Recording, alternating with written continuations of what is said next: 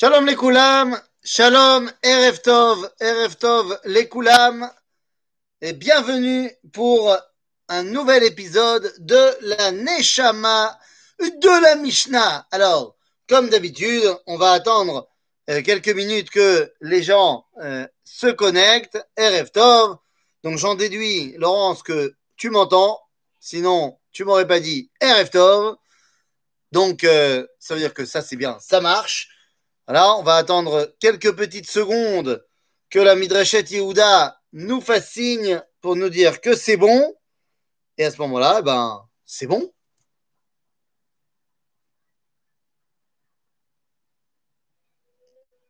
Est-ce qu'on m'entend, on m'entend Midrashet Yehuda, en régie. Est-ce qu'on est bon? Oui, oui, non, non. Ken, Ken, j'attends un signe de vie.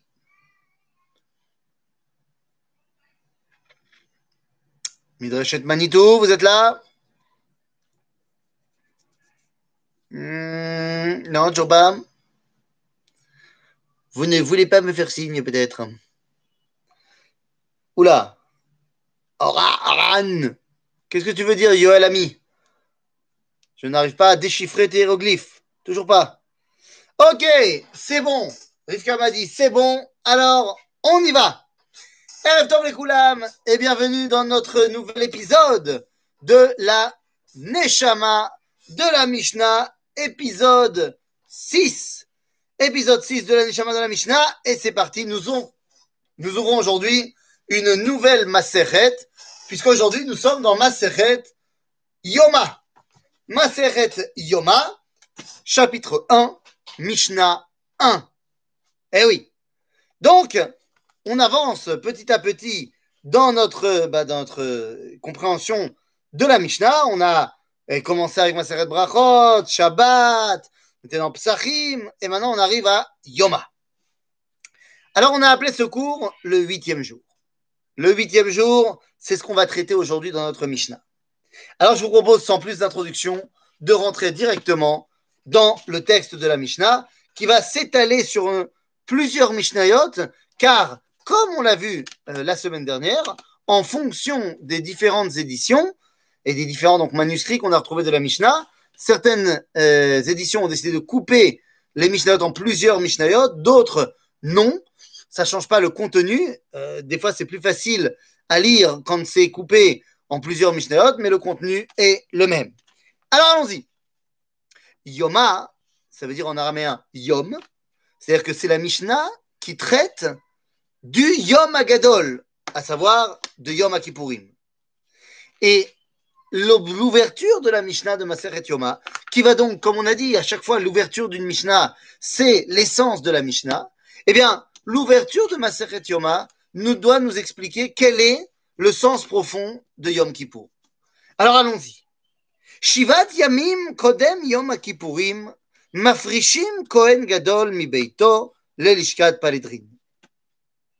Sept jours avant Yom Kippourim, nous dit la Mishnah, eh bien, qu'on va directement mettre de côté le Kohen Gadol. On le place dans un, un endroit, on va dire, euh, en bidoude. Il est en bidoude, en confinement, Belishkat Paledrin, un autre, une autre salle au Beth et il va y rester pendant sept jours. On va, le rempla- on va lui mettre un remplaçant euh, pour bosser au Beth Amikdash pendant ces sept jours-là, et le Kohen Gadol se bidoudise pendant sept jours. Lama Makara. Pourquoi on ouvre Yom Kippour avec sept jours de confinement? Eh bien, en vérité, on va tout de suite, deux secondes, pour y revenir bien évidemment juste après, mais on va tout de suite sortir de la Mishnah parce que cette Mishnah qui nous dit Shivat Yamim Kodem Yom Kippourim, Mafrishim Kohen Gadol, eh, Mibeito Lishkat Paledrin, ou Matkim Lo Kohen Acher, eh bien, ça fait écho directement à des versets qui parlent du premier Kohen Gadol. Le premier Kohen Gadol, Aaron à Cohen évidemment, eh bien, lui aussi va, semble-t-il, avoir à vivre un confinement. Nous sommes dans le livre de Vaïkra, chapitre 8, verset 33. Eh bien, Vaïkra nous dit la chose suivante. On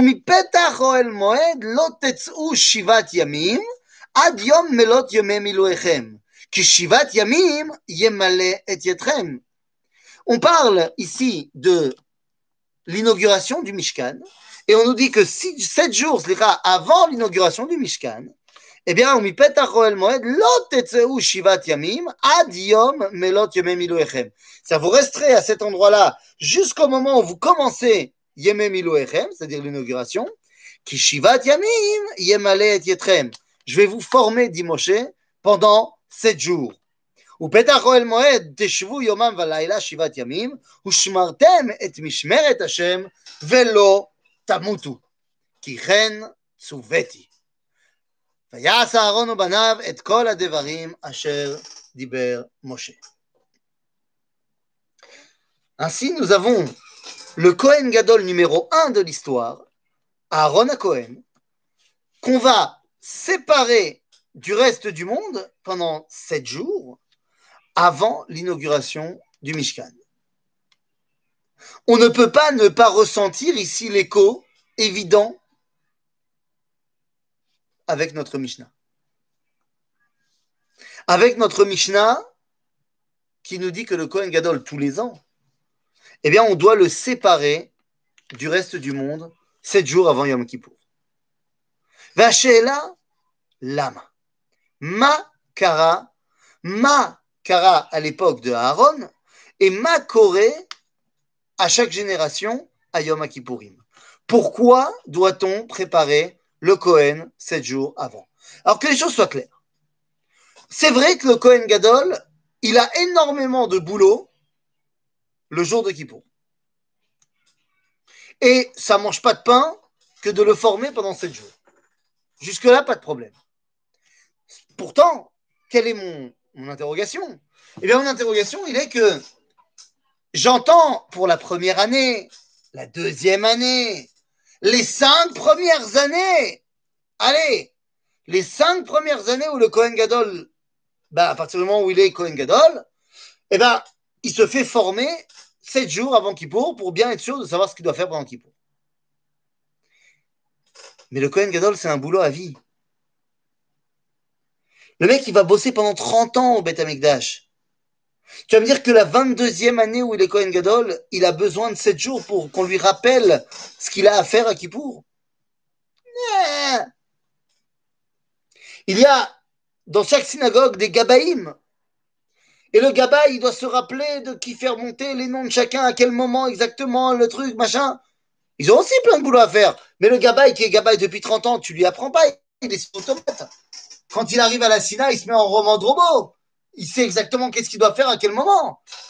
Donc tu vas pas me dire que le Cohen Gadol, il a besoin chaque année d'une formation technique de qu'est-ce qu'il doit faire. Ça marche pour les premières années, mais après, il sait très bien ce qu'il doit faire. Et pourtant, on devra quand même le séparer pendant sept jours.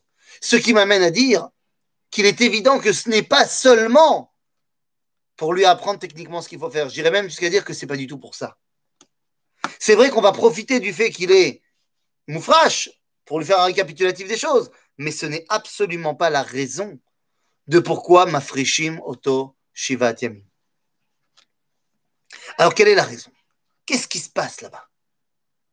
Quel est l'enjeu de cette afracha? Les amis, quand on est, juste avant de revenir sur notre Kohen Gadol et sur notre Mishnah, quand on parle de la première inauguration, le premier moment où on va rentrer en fait dans le Beth Amikdash, le moment où la Shrina va descendre, le moment où on va rentrer bah, en osmose avec Akadosh Baruch qui nous fait évidemment penser à Yom Kippur, va être également le moment d'un drame. Puisque ça va être le moment où, alors que le feu divin ne descend pas, ça ne marche pas, Nadav vont décider de prendre sur eux de faire descendre la présence divine. Et c'est ce qu'on peut voir ici, et, dans, toujours dans le livre de Vaïkra, cette fois au chapitre tête. Qu'est-ce que c'est que cette histoire On dit Vaïkrou bene Aaron, Nadav ve'avihu, ish machtato. ויתנו בהם אש, וישימו עליה קטורת, ויקריבו לפני השם אש זרה, אשר לא ציווה אותם, ותצא אש מלפני השם, ותאכל אותם, וימותו לפני השם. ויאמר משה אל אהרון, הוא אשר דיבר השם לאמור, בקרובה יקדש, ועל פני כל העם יכבד, וידום אהרון. מה קורה שם? Qu'est-ce qui se passe à ce moment-là Ce qui se passe à ce moment-là, c'est que Nadav et Avihu décident de rentrer dans le Kodesh HaKodashim, de faire descendre la présence divine. Ils y arrivent, le feu descend, c'est le même Esh où on va nous dire va Esh milifne Hashem va tochal et amizal amizbear et haola et hachalavim vayer er kol ha'am et vayiru er, vipelu er meod vayipenu al benem. C'est-à-dire que c'est le même Esh qui va venir faire l'inauguration du Mishkan. Vraiment, ils font descendre la présence divine. Et ils en meurent. Évidemment, loin de moi essayer de reprocher quoi que ce soit à Nadav et Avihu. Nadav sont des tzadikim. Sont vraiment des tzadikim. On ne peut rien leur reprocher. D'abord, ce qu'ils ont fait n'ont jamais été interdit. Chazal, vous nous donnez plein de, d'explications de comment était l'état dans lequel Nadav et Avihu sont rentrés. Ils avaient bu et ainsi de suite. Mais toutes ces dimensions-là n'étaient pas encore au moment où elles ont été faites.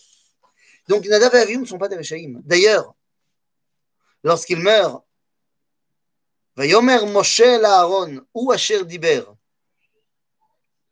Ma Ou Asher Diber Hashem les morts, Bikrovai et Kadesh. Je me sanctifie par mes proches. Rashi continue dit Mazé ou Asher Diber. Amar, Amar lo Moshe Aaron. Aaron אחי, שהתגדש הבית במיודעיו של מקום. אבל הייתי סבור או בי או בך. עכשיו רואה אני שהם גדולים ממני וממך. dit Moshe, je savais très bien que quelqu'un allait laisser sa vie pour l'inauguration du Mishkan. J'en étais sûr. C'est trop puissant pour qu'il se passe rien. Mais je pensais que ça allait être ou toi ou moi. Maintenant, je vois et je comprends que Nadav et Avi, lorsqu'on va lire, dans le jour de Yom Kippourim, qu'on va lire la paracha de Kippour, qu'on va lire Yom Kippour, on va dire Vaïdaber Hashem el Moshe acharemot shene bene Aaron bikrovatam lifne Hashem vayommutu et dans les marzorim, dans certains marzorim du moins, il y a marqué Kan raoui lifkot al mitat tzadikim shemechlaperet. Il dit ici, ça vaut le coup de lâcher une larme pour la mort de tzadikim qui expie nos fautes à nous. En bataille. Nadav et Aviou sont des tzadikim. Mais qu'est-ce qui se passe ici? Les amis, rentrer dans le Bet Amikdash, c'est pénétrer dans un autre univers. De quel univers s'agit-il? Et là, il va falloir qu'on comprenne en profondeur de quoi il s'agit. Bereshit bara Elohim et et Haaretz. Ça vous connaissez? Dieu crée le monde. Il va créer le monde en six jours. Bon, on ne rentre pas dans le débat, ce ne sont pas des jours de 24 heures, mais l'homme est Il va créer le monde en six jours.